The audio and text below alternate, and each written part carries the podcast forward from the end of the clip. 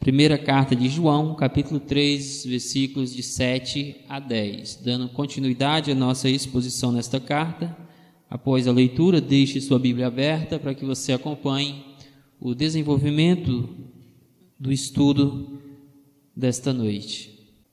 Antes de lermos o texto, eu gostaria de convidar você a olhar para algumas imagens que aparecerão aqui no nosso, no nosso telão, vocês perceberam que há algo, algo de muito estranho nessas imagens. Todos os animais aqui mostrados, eles têm duas cabeças. E o que você pensaria se de repente, ao sair na rua, se deparasse com algo dessa natureza? Certamente você ficaria admirado, porque isto é algo anormal, ou seja, foge daquilo que é natural para as coisas. Um animal com duas cabeças, como pode isto? Para muitos de nós isto é impossível de ser algo real. Enquanto para cientistas, eles se debruçam para tentar compreender este fenômeno da natureza. Mas todos concordam em um ponto: isto é algo anormal. Pois é, meus queridos, a mesma anormalidade deve ser vista naqueles que, se dizendo filhos de Deus, vivem na prática do pecado. Porque eles também estão assim desenvolvendo uma dupla um duplo modo de viver que não é aceitável diante de Deus.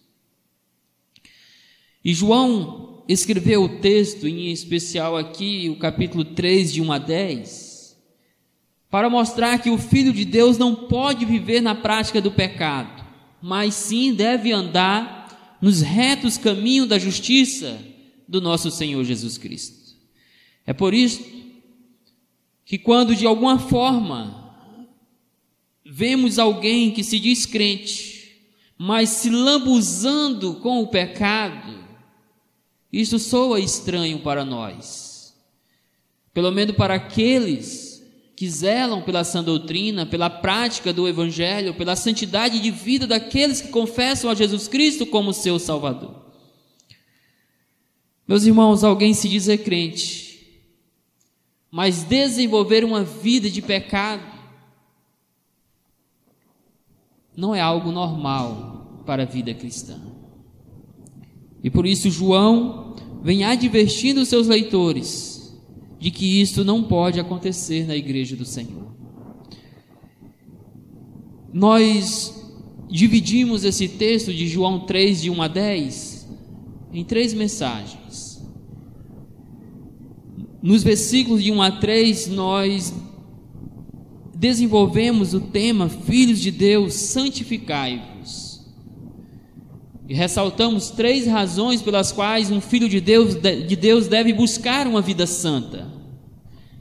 A primeira razão que estudamos é por causa da sua filiação divina. Como filho de Deus, temos que ser santo como santo é o nosso Pai Celestial. A segunda razão é por causa da sua semelhança com o Senhor Jesus Cristo. Nós estamos num processo de aperfeiçoamento à imagem e semelhança de Jesus. E um dia nós seremos como Jesus é, no sentido de que teremos um corpo glorificado, ressurreto, igual ao corpo do nosso Senhor Jesus. Mas enquanto isso, nós estamos nesse processo de aperfeiçoamento, para que Cristo seja formado em nós. Terceira razão que estudamos, então, é por causa da sua esperança cristã, da sua esperança em Cristo, do seu glorioso momento em que você verá o Senhor Jesus Cristo como Ele é. Isso deve motivar-nos a uma vida santa. Nos versículos de 4 a 6, na quarta anterior, estudamos o seguinte tema: Filhos de Deus, não pequeis. E desenvolvemos três razões pelas quais o Filho de Deus deve buscar esta vida sem pecado, mesmo sabendo que ele vive nessa tensão na qual ele não vai conseguir parar de pecar enquanto estiver neste mundo. Mas o objetivo da sua vida diante de Deus deve ser de não pecar. A primeira razão para isso, então, é porque a prática do pecado é transgressão da lei de Deus. Nós não somos mais fora da lei, nós somos agora servos do Altíssimo que devemos cumprir os mandamentos do Senhor. A segunda razão que estudamos para não pecarmos é porque a prática do pecado nega a objetividade da morte de Jesus. Jesus morreu para nos purificar dos nossos pecados, nos santificar para Deus. E se nós não conseguirmos viver esta vida santa, renegando ao pecado, significa que a morte de Cristo não alcançou os seus objetivos em nós. E nós sabemos que a morte de Jesus foi perfeita, foi eficaz e satisfez todas as expectativas de Deus no que diz respeito à nossa salvação, à nossa santificação. O terceiro motivo para que os filhos de Deus não pequem é porque a prática do pecado é inconciliável com a vida em Cristo. Se fomos salvos, se fomos de fato regenerados, se estamos em Cristo, se conhecemos a Deus e estamos em Deus, então a prática do pecado é incompatível com essa nossa posição diante do Senhor. Então, como filhos de Deus, é inconciliável a vida em Cristo e a vida no pecado, não dá para unificar as duas coisas. Logo, a ordem é: não pequem. Hoje, chama a sua atenção para o seguinte tema: Filhos de Deus, praticai a justiça. E vamos estudar isso a partir dos versículos de 7 a 10 do capítulo 3 de 1 João. Diz o texto: Filhinhos, não se deixem enganar por ninguém. Aquele que pratica a justiça é justo, assim como ele é justo. Aquele que pratica o pecado procede do diabo, porque o diabo vive pecando desde o princípio. Para isso se manifestou o Filho de Deus, para destruir as obras do diabo. Todo aquele que é nascido de Deus não vive na prática do pecado, porque nele permanece a semente divina. Esse não pode viver pecando, porque é nascido de Deus. Nisso são manifestos os filhos de Deus e os filhos do diabo. Todo aquele que não pratica a justiça não procede de Deus. E o mesmo vale para aqueles que não ama o seu irmão. Amém? Então, chamo sua atenção para este tema, filhos de Deus, praticai a justiça. E a pergunta que nos vem a partir do texto é: por que devemos buscar viver na prática da justiça? A resposta, meus queridos irmãos, é porque a prática da justiça e ao mesmo tempo a renúncia ao pecado é o que caracteriza o verdadeiro filho de Deus. A prática da justiça e a renúncia ao pecado é o que caracteriza o verdadeiro filho de Deus. E João vai usar nesse texto quatro argumentos incontestáveis que nos levam como filhos de Deus a praticar a justiça a renunciar o pecado. Veja comigo o primeiro argumento no verso 7. É porque a justiça de Cristo foi imputada na sua vida. Diz assim: Filhinhos, não vos deixeis enganar por ninguém. Aquele que pratica a justiça é justo assim como ele é justo. Na Almeida Revista e Atualizada. Mais uma vez, a expressão filhinhos não apenas expressa a afetividade de João para com seus leitores como um pai que ama verdadeiramente os filhos, mas expressa também a sua preocupação com o bem-estar daqueles irmãos. João sabe que o perigo dos falsos ensinos estava ameaçando a integridade espiritual daqueles irmãos, estava de alguma forma sediando eles, buscando atraí-los para a prática do pecado. E preocupado com a prática da justiça, com a santidade na vida daqueles irmãos, João os chama de filhinhos, para exortá-los a estarem atentos, em alerta contra falsos ensinos que buscam afastá-lo ou buscavam afastá-los da prática da justiça. Então, meus queridos, inquieto como um pai que se preocupa com os filhos, o apóstolo exorta os seus leitores a estarem atentos contra os enganos do diabo, neste momento aqui, vinculados por meio de falsos ensinos, por meio de falsos crentes que haviam se infiltrado na igreja, que, embora já houvessem saído, mas haviam deixado ali os seus dardos inflamados no meio da congregação. E João está de fato muito preocupado com aqueles irmãos. Imagine você como pai a preocupação que não vem na sua mente, no seu coração, talvez noites em claros que você vem a passar quando de repente você vê que seu filho, ou seus filhos ou filhas estão de alguma forma se deixando ludibriar pelos enganos deste mundo, estão se afastando dos caminhos que você ensinou a eles. É essa preocupação que João tem no coração neste momento.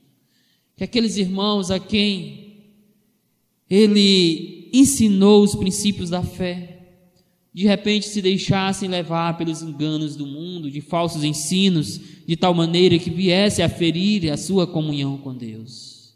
Por isso ele diz: Não vos deixe enganar por ninguém. Esta exortação alerta os irmãos contra a falsa ideia de que o Filho de Deus pode ter uma vida dupla Tá? Que vida dupla é essa? É aquela vida onde em momentos ele quer se comportar como filho de Deus, mas que em outros momentos ele está entregue às práticas do pecado. João quer eliminar de uma vez por toda essa falsa ideia. Meus queridos irmãos, é algo inconcebível para a vida cristã que alguém que se diga filho de Deus tenha prazer nas coisas do mundo ainda. Não é que ele vai deixar de pecar. Não é que ele não corra os riscos das tentações. Não é que o seu coração em algum momento não venha se sentir atraído pelos desejos da sua carne. Mas é inconcebível que ele sinta prazer nestas coisas. É inconcebível que ele não lute contra a sua própria natureza ainda carnal. Porque nele também habita a divina semente de Deus, uma natureza santa. Estes falsos ensinos alegavam também que alguém poderia ser justo, ou seja, justificado em Cristo, perdoado pelo Senhor Jesus Cristo, sem ao mesmo tempo precisar alinhar a sua vida com a prática da justiça. No entanto, da mesma forma que a prática do pecado caracteriza aquela pessoa que está perdida, que está no mundo sem salvação, a prática da justiça serve para identificar os verdadeiros filhos de Deus. Da mesma forma que a prática do pecado, como diz João mais à frente, serve para identificar os filhos do diabo, aqueles que não creram em Jesus Cristo ainda. A prática da justiça serve para identificar aqueles que já foram perdoados por Deus, que já foram resgatados do seu, da sua vã maneira de viver e chamados para ser filhos de Deus. Por isso ele diz: aquele que pratica a justiça é justo. A prática da justiça aqui significa, meus irmãos, um estilo de vida padronizado por aquilo que é correto. É a capacidade dada por Deus para que o crente desenvolva um estilo de vida que é agradável a Deus um estilo de vida que não vem dele mesmo, mas que vem pelos méritos da morte do Senhor Jesus Cristo aplicados ao seu coração. Por causa da morte de Jesus, Deus imputa, ou seja, Deus lança em nós, Deus coloca em nós a justiça do seu filho. E isso nos capacita a viver esta vida justa que ele espera de nós, a viver fazendo aquilo que é correto, amando aquilo que é correto, abominando aquilo que é errado. Meus irmãos, fora da justiça de Jesus, nós não passamos de injustos pecadores. Fora da justiça de Jesus, Os nossos melhores atos não passam de trapo de imundícias diante de Deus. Porque a justiça não está em nós.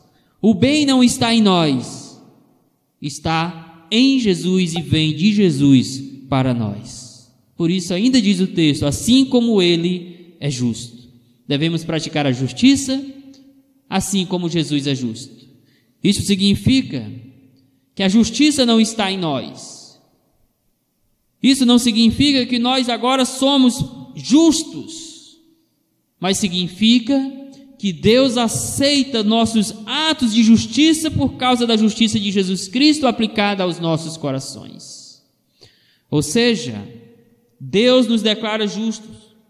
Deus aceita as nossas obras agora feitas no Senhor Jesus Cristo como algo justo diante dele. É por isso que Jesus Cristo é a maior motivação para o crente, para que ele pratique o que é correto. É por isso que de Jesus Cristo vem a capacitação para que o crente viva da forma correta diante de Deus. Meu irmão, minha irmã, como filho e filha de Deus, viva na prática daquilo que é correto. Se afaste de tudo quanto não é agradável a Deus. Vigie o seu próprio coração. Esteja alerta, em alerta contra os enganos do mundo. Esses enganos podem chegar através de falsos ensinos, através de falsas amizades.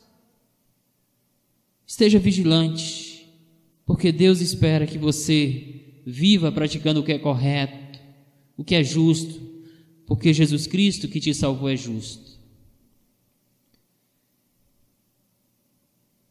Mas o segundo argumento de João para esta prática da justiça é o da eficácia da obra de Cristo em destruir os feitos do diabo, ou os feitos do pecado. Versículo 8. Diz assim: aquele que pratica o pecado procede do diabo, porque o diabo vive pecando desde o princípio. Para isso se manifestou o Filho de Deus, para destruir as obras do diabo.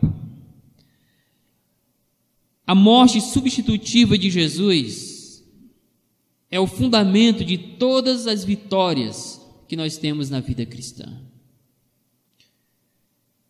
Em Jesus fomos libertos da condenação imposta pelo pecado. Nele fomos justificados de nossa culpa diante de Deus e fomos aceitos como filhos diante do Senhor, perdoados agora.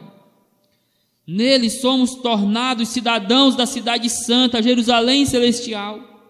Em Jesus fomos aceitos como filhos adotivos do Pai. Em Jesus fomos separados do mundo e recebemos a capacitação de viver uma vida santa para a glória de Deus. Em Jesus nós temos a vitória contra a morte, nós temos a vitória contra o pecado, diz o texto, nós temos a vitória contra os feitos do próprio diabo, contra as obras do próprio diabo. De fato, são incontáveis os benefícios da morte de Jesus Cristo para aqueles que creem nele. E por isso é suficiente neste momento afirmar apenas que em sua morte Jesus desfez todos os feitos do diabo que estavam sobre nós. Por isso, João ensina que se alguém não vive na prática da justiça, mas se vive no pecado, esse tal não pertence a Deus, não procede de Deus, mas era ainda escravo do pecado, é ainda um filho do diabo, conforme diz o próprio texto. Porque diz o verso 8: aquele que pratica o pecado procede do diabo, porque é o diabo que vive pecando desde o princípio. O termo pecado aqui é usado para descrever alguém que faz do pecado um hábito contínuo, ou um hábito já traz a ideia de continuidade, de alguém que faz do pecado um hábito em sua vida. Não é aquela pessoa que luta contra o pecado, que comete pecados como os deslizes de forma ainda inconsciente, mas é aquela pessoa que peca de forma deliberada, que faz do pecado um costume comum na sua própria vida. O texto descreve essas pessoas como sendo filhos do diabo. A sentença pode parecer forte para você, mas a linguagem é clara e direta. Ou seja, quem vive na prática do pecado não é de Deus, não é filho de Deus, foi sim criado por Deus na pessoa de Adão e Eva, recebeu a vida como um dom divino, mas não pertence a Deus, pertence ao diabo, porque é escravo do diabo, porque faz a vontade do diabo e tem o diabo como senhor da sua própria vida. Talvez você esteja dizendo João pegou pesado agora. Mas se você for lá para o Evangelho de João, no capítulo 8, versos 43 e 44 em especial, você vai ver que o próprio Senhor Jesus Cristo também disse esta mesma verdade. Acompanhe comigo a leitura de lá. Qual a razão porque não compreendeis a minha linguagem? É porque sois incapazes de ouvir a minha palavra. Vós sois do diabo, que é o vosso pai, e quereis satisfazer-lhes os desejos. Ele foi homicida desde o princípio e jamais se firmou na verdade, porque nele não há verdade.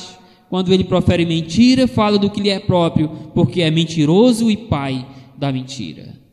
No verso 44, no, no, no verso aqui, no início do 43 e 44, a expressão que diz: Vós sois do diabo que é o vosso pai e quereis satisfazer os seus desejos. É a mesma linguagem que João usa no texto que estamos estudando. Mas essa daqui veio da boca do próprio Senhor Jesus Cristo. Aquele que vive na prática do pecado, que vive a satisfazer o desejo do seu coração e não a vontade de Deus na sua vida, Jesus que está dizendo: vocês são do diabo, que é o pai de vocês. Meus irmãos, quem pratica o pecado não se engane, é do diabo. Logo, os filhos de Deus não podem mais viver no pecado, pois Jesus morreu para destruir os feitos do diabo em sua vida, para arrancá-los das mãos do diabo e trazê-los para diante de Deus. Por isso que João diz ainda, porque nisso se manifestou o Filho de Deus para destruir as obras do diabo. O termo destruir aqui seria mais bem traduzido por desfazer, porque é esta a ideia. Jesus foi enviado por Deus, morreu na cruz do Calvário para desfazer todos os feitos do diabo, todas as consequências do pecado na vida daqueles que creem no seu nome. É claro, meus queridos, que só teremos esta plena libertação de alguns desses males trazidos pelo pecado e pelo diabo na glorificação. Naquele dia glorioso, de fato, se cumprirá na sua plenitude o que esse texto está dizendo. Que todos os feitos do diabo serão de fato exterminados da vida daquele que crê em Jesus. Numa outra linguagem, lá em João, no Apocalipse, João, no capítulo 21, versos 2 e 4, ele nos mostra como que vai ser esta vida, livre do, desses feitos do pecado, livre desses feitos do diabo que, que foram desfeitos pela morte de Jesus. Olha o que diz lá: Vi também a cidade santa, a nova Jerusalém que descia do céu da parte de Deus, ataviada como uma noiva adornada para o seu esposo. Então ouvi grande voz vinda do trono dizendo: Eis o tabernáculo de Deus com os homens. Deus habitará com eles. Eles serão povos de Deus, e Deus mesmo estará com eles. E agora é dito: E lhes enxugará dos olhos toda lágrima. A morte já não existirá, estará desfeita para sempre. Já não haverá luto, nem pranto, nem dor, porque as primeiras coisas já passaram. Meus irmãos, Jesus morreu com o objetivo de nos, liber, nos libertar das consequências do pecado, para destruir as obras do diabo em nossas vidas. Logo, se a morte de Jesus foi eficaz e ela foi, se ela alcançou a sua objetividade para a vida daqueles que creem e ela alcançou, é inconcebível que o crente viva na prática da justiça. Não, ele deve buscar prática, perdão, é inconcebível que ele viva na prática do pecado. Ao contrário, ele deve viver na prática da justiça. Porque Jesus morreu para libertá-lo do poder do diabo, para libertá-lo do domínio do pecado. João quer nos mostrar que por meio da morte de Jesus, através da fé neste Jesus, o pecado não tem mais domínio sobre a vida dos filhos de Deus. Eles não pertencem mais ao diabo para viver fazendo a sua vontade, eles pertencem a Deus e devem fazer a vontade de Deus. Por isto, cabe a nós cristãos valorizar a morte de Jesus em nosso favor. Cabe a nós cristãos nos apropriarmos dos benefícios da morte de Jesus em nosso favor para nos fortalecermos na luta contra o pecado. Meus irmãos, nós estamos lutando contra um inimigo derrotado. Nós estamos lutando, mas já somos mais do que vencedores nessa luta. Por isso, busquemos viver na prática da justiça, fazendo o que é correto diante de Deus. E a terceira razão para viver na prática da justiça, renunciando ao pecado. Ou o terceiro argumento para isso é a regeneração efetuada por Deus em nossas vidas. Versículo 9. Acompanhem comigo. É dito no verso 9: Todo aquele que é nascido de Deus não vive na prática do pecado, pois o que permanece nele é a divina semente. Ora, esse não pode viver pecando porque é nascido de Deus. João não quer correr o risco de deixar dúvidas na mente dos irmãos. João não quer correr o risco de ser mal compreendido. E é por isso que ele deixa claro, muito claro aqui, qual deve ser a postura dos filhos de Deus em contraste com os filhos do diabo.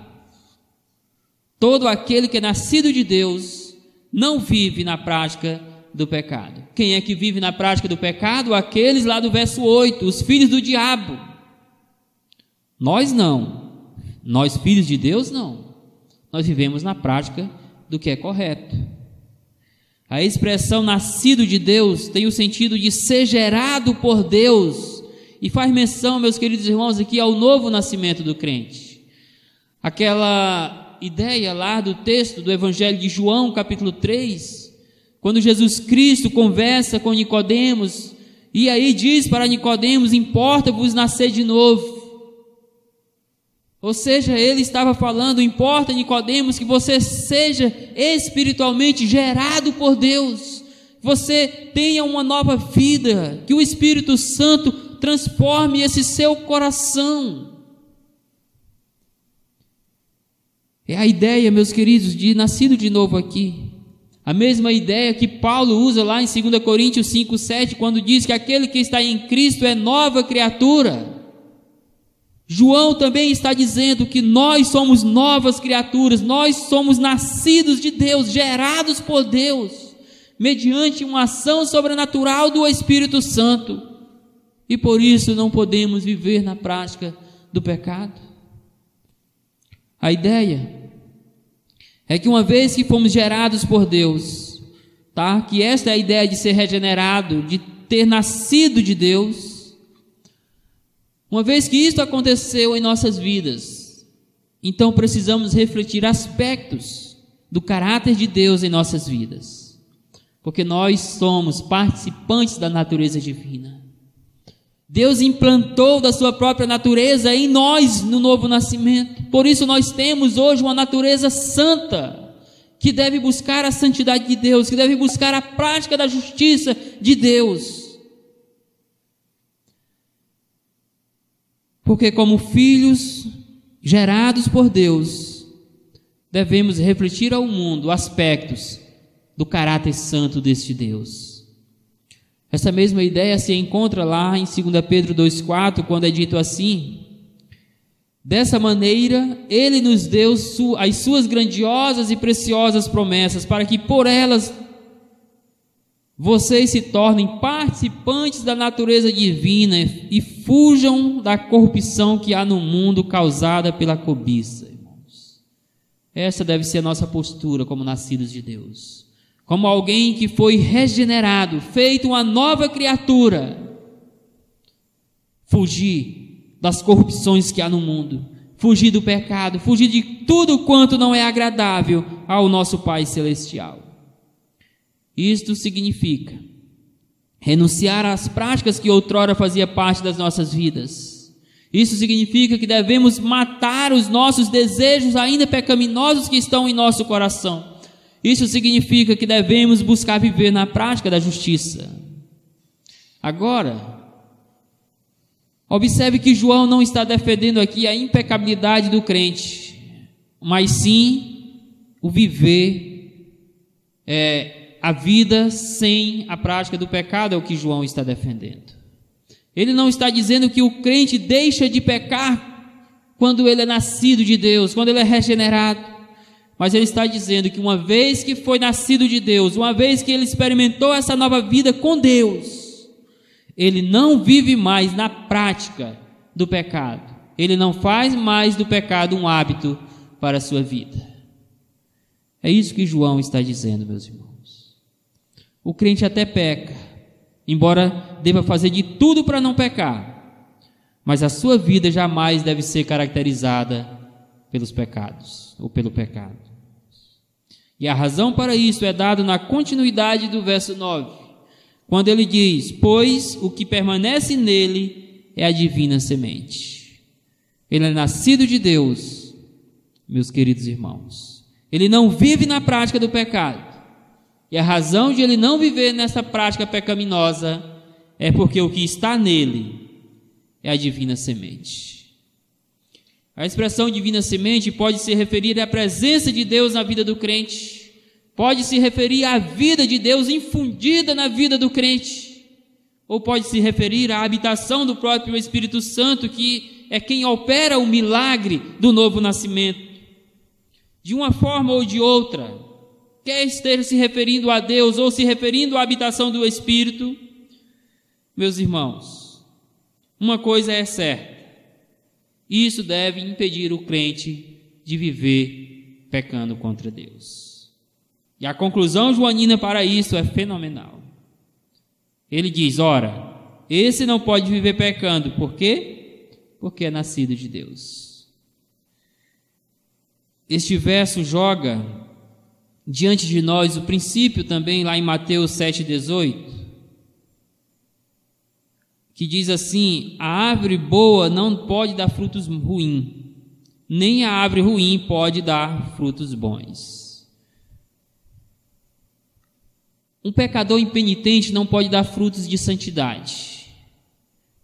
Assim como um pecador regenerado, salvo em Jesus Cristo, não pode estar dando frutos de pecado. Uma coisa tem que excluir a outra, irmãos. Temos que dar frutos de santidade. Porque se os frutos que nós estamos dando forem frutos ruins, forem ainda obras do diabo, nós não estamos em Cristo Jesus. Deus espera de você frutos espirituais, santos, porque você é nascido de Deus. João corta de uma vez por toda a ideia maldita de que o crente salvo, regenerado, tenha liberdade para viver pecando. Portanto, irmãos, a missão dos verdadeiros filhos de Deus é fugir de toda aparência do mal, porque para isso ele foi regenerado. Ele foi chamado para ser filho de Deus e todo filho de Deus deve cortar imediatamente a sua relação com o pecado porque a sua nova vida deve ser caracterizada por aquilo que tem o selo da aprovação divina. E é por isso que João está nos ensinando que, como filhos de Deus, precisamos renunciar ao pecado e viver na prática da justiça, ou viver na prática da justiça renunciando ao pecado. E o quarto e último argumento que João usa é a sua identidade de filho de Deus. O primeiro argumento que nós já vimos é a justiça imputada de Jesus Cristo imputada na sua vida. Você é justo não porque é bonzinho, mas porque a justiça de Jesus Cristo está em você e Deus lhe considera justo. O segundo argumento é a eficácia da morte de Jesus Cristo em destruir os feitos do diabo na sua vida. Isso significa que Jesus Cristo rompeu as algemas do pecado que outrora te, te amarrava e te, é, é, e te conduzia a pecar. O terceiro argumento é a regeneração efetuada por Deus na sua vida. Você é nascido de Deus, você é nova criatura, então não pode mais viver nas práticas de, do pecado de antigamente. E o quarto argumento é a sua identidade de filho de Deus no verso 10. Nisto são manifestos os filhos de Deus e os filhos do diabo. Todo aquele que não pratica a justiça não procede de Deus, nem aquele que não ama a seu irmão. João chega, meus irmãos, a mais um clímax no seu argumento. João chega a um alto nível no seu raciocínio, especificando agora a distinção entre os filhos de Deus e os filhos do diabo. E ele é muito claro em nos ensinar: os filhos de Deus não vivem pecando, não têm prazer no pecado, não vivem planejando maneiras de pecar e até mesmo maneiras de ocultar os seus pecados. Não é isso que caracteriza o filho de Deus mas sim o desejo no seu coração pela santidade de Deus, por fazer aquilo que é correto, que é agradável, que é justo diante do Senhor. Por isso João diz: todo aquele que não pratica a justiça não procede de Deus. Ou seja, em outras palavras, os filhos de Deus não vivem pecando. Em contrapartida, os filhos do diabo vivem pecando. Eles têm prazer em fazer aquilo que é ruim. Eles têm prazer no erro, eles se agradam no pecado, eles se deleitam no pecado, porque eles gostam da lama do pecado. Hoje a TV lá em casa estava ligado em uma série infantil da Netflix. E era um desenho infantil. E no desenho a criança saía para brincar no quintal, se lambuzava ali de lama. E a mãe dessa criança colocava ele lá no chuveiro, deixava, deixou o chuveiro ligado e ele ficou lá então banhando e de repente ele viu um porquinho querendo pegar umas frutas e quando ele olhou para ele, ele percebeu que o porco também estava cheio de lama. E ele foi lá pregar aquele porquinho e querer colocar ele embaixo do chuveiro para lavar, dar banho naquele porco. Agora todos sabem que o porco gosta da lama. E o porco fez de tudo para fugir daquela criança, para que ele não, para que aquela lama não fosse removida dele, porque ele gosta da lama. Irmãos, assim é o pecador. Ele gosta do pecado. Às vezes nós fazemos de tudo para remover um amigo nosso, um conhecido, um parente daquela vida de pecado que ele está vivendo, mas ele não quer sair de lá. Ele tenta evitar a nossa presença, ele não dá ouvido às nossas palavras, ele não quer ouvir falar de Jesus através de nós, ele não aceita convite para vir para a igreja porque ele não quer ser removido do ambiente de pecado que ele está vivendo. Porque a vida dele tem prazer no pecado. Ele gosta daquela lama chamada pecado na sua vida. E é isto o que caracteriza esses filhos do diabo: o prazer naquilo que é pecado. O verbo manifestar aqui tem o sentido de evidenciar um fato. Tá? Ou seja, a ideia é que a nossa posição de filhos de Deus é evidenciada, é tornada clara pelo nosso estilo de vida que João resume em duas vertentes: a prática da justiça e o amor ao próximo. Se nós am amamos praticar o que é correto, se nós amamos amar os nossos irmãos, então João está dizendo: vocês estão mostrando que realmente são filhos de Deus. Assim sendo, como filhos de Deus, a nossa vida deve testemunhar da nossa identidade como filhos de Deus. Todo o nosso procedimento deve refletir a beleza do caráter do nosso Pai Celestial. Caminhando para a nossa conclusão, então estudamos nesta noite que os crentes devem viver na prática da justiça, renunciando o pecado. E por que fazer isso, meus queridos irmãos? Porque esta é a postura que vai mostrar ao mundo que nós somos filhos de Deus. E nós observamos no texto quatro argumentos de João para que o crente pratique a justiça, viva de forma correta diante de Deus e diante dos homens. Primeiro argumento é a justiça de Jesus Cristo imputada em sua vida, colocada em você. O segundo argumento é a eficácia da morte de Jesus Cristo em destruir os feitos do diabo na sua vida, quebrar, romper as algemas do pecado que te aprisionava.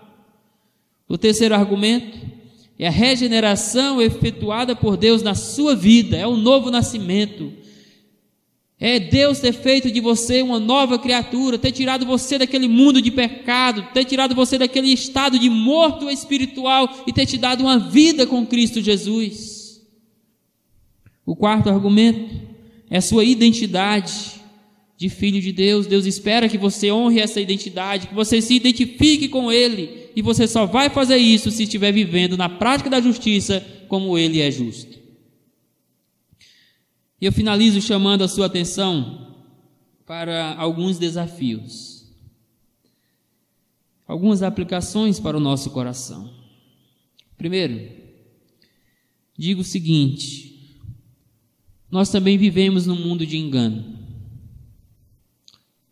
Falsos ensinos, falsos crentes, falsas amizades, muitas coisas falsas tentam nos enganar e nos fazer pensar, meus queridos irmãos, que não devemos viver a vida santa que Deus espera de nós. Mas eu digo o seguinte: a melhor maneira de combater os enganos de nossos dias é nutrindo no coração a certeza de que se você realmente foi justificado por Deus, ou seja, se você realmente foi perdoado por Deus, então você é um autêntico filho de Deus. Não se engane, o diabo vai querer colocar no seu coração a dúvida de que você não é filho de Deus. O mundo vai querer questionar a sua fé, perseguir a sua fé, Talvez momentos de desânimos venham ao seu coração e lhe façam duvidar que você não é filho de Deus. Mas se você de fato creu no Senhor Jesus Cristo, se você tem certeza do perdão de Deus, então você não é um bastardo. Você não é uma bastarda, você é um filho autêntico de Deus por adoção em Jesus Cristo. E meus irmãos, a certeza de que nós somos filhos de Deus é mais do que suficiente para nos motivar, para nos dar ânimo, para nos dar coragem, para nos fazer buscar a verdade, praticar a justiça, para que não sejamos seduzidos pelos enganos dos nossos dias. Na segunda aplicação, uma boa maneira de se fortalecer na luta contra o pecado é manter a mente e o coração na verdade de que você é servo de Deus e por isso você não pode servir a dois senhores. Tá? A melhor maneira de você lutar contra o pecado, lutar contra esses feitos do pecado que já foram destruídos na cruz do Calvário, se apossar ou se apropriar dos méritos da morte de Jesus para a sua vida e lutar e vencer o pecado é você conservar no seu coração, na sua mente, a verdade de que você é servo de Deus. E que se você é servo de Deus, você não pode ter dois senhores na sua vida. Jesus deixa isso muito claro em Mateus capítulo 6. Não podemos servir a dois senhores, ou vamos agradar a um e aborrecer a outro, ou vamos aborrecer o outro e agradar a um. Não podemos servir a Deus e amar Amon ao mesmo tempo. O princípio é: não podemos ser dois senhores em nossas vidas. Você é servo de Deus e o único Senhor da sua vida é Deus. Por isso, se submeta a este Deus, que ele vai te fortalecer na luta contra o pecado. A quarta aplicação, irmãos. Apesar de que ainda permanecem em nós resíduos da velha natureza, tá? Ou seja, ainda permanece em nós essa natureza pecaminosa. Nunca nos esqueçamos de que o que deve caracterizar aqueles que foram regenerados por Cristo é a prática da santidade e não a prática do pecado. O pecado ainda habita em você. Você não vai conseguir viver uma vida sem pecar. Mas se você foi regenerado, se você é nascido de Deus, se você é nova criatura, se você é um verdadeiro filho de Deus, a sua vida tem que ser caracterizada, você tem que ser identificado pela prática da justiça, pela prática da santidade e não pela prática do pecado. Porque o que está em você são apenas resíduos do pecado. Não é mais aquela escravatura que você vivia. O pecado não tem mais domínio sobre a vida do Filho de Deus. Como que você é conhecido lá fora? Pela prática da justiça ou pela prática de pecado? Como que você é conhecido dentro da sua casa, como esposo, como esposa, como filhos, como pais? Como que você é conhecido no seu trabalho, na sua escola, na faculdade, na sua vizinhança, na sua família? Pela prática da santidade, da justiça ou pela prática do pecado? Não se enganem, meus queridos irmãos. Como filhos de Deus, precisamos ser caracterizados pela prática da justiça. Quarta e última aplicação. Digo o seguinte: ser filho de Deus consiste em amá-lo, em respeitá-lo e se submeter aos seus mandamentos e conselhos para as nossas vidas.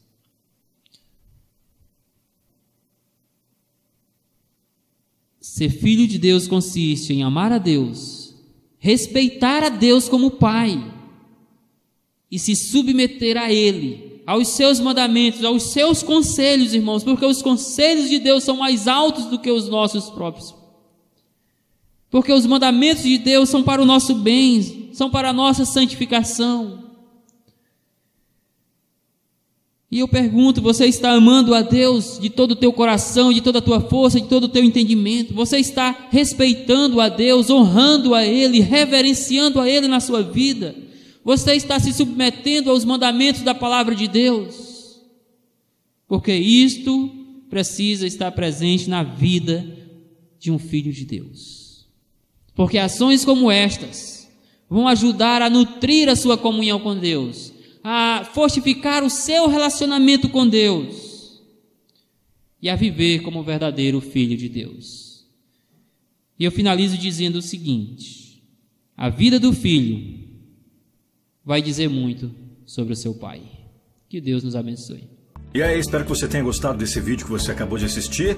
Não se esqueça de dar seu joinha, seu like, compartilhar esse vídeo e se inscrever no nosso canal e ativar o sininho.